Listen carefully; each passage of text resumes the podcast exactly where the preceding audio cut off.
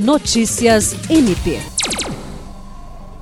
O Ministério Público do Estado do Acre, por intermédio da Sexta Promotoria de Justiça Criminal, obteve em júri popular, ocorrido nos dias 17, 18 e 19, a condenação dos réus Ícaro José da Silva Pinto e Alain Araújo de Lima apenas de 10 anos e 10 meses em regime fechado e 7 anos e 11 meses de prisão em regime semiaberto, respectivamente, pela morte de John Liane Paiva Lima, 30 anos, ao disputarem um racha em 6 de agosto de 2020. Atuou no julgamento popular o promotor de justiça Efraim Henrique Mendonça, que declarou que sai com a alma tranquila, sabendo que realizou um bom trabalho e que a justiça foi feita e que a cidade de Rio Branco entendeu que ações como essas não podem acontecer e que jovens tenham isso como norte a ser seguido para não cometer esse tipo de evento que causa a perda de vidas. Segundo o MPAC, o réu Ícaro José da Silva,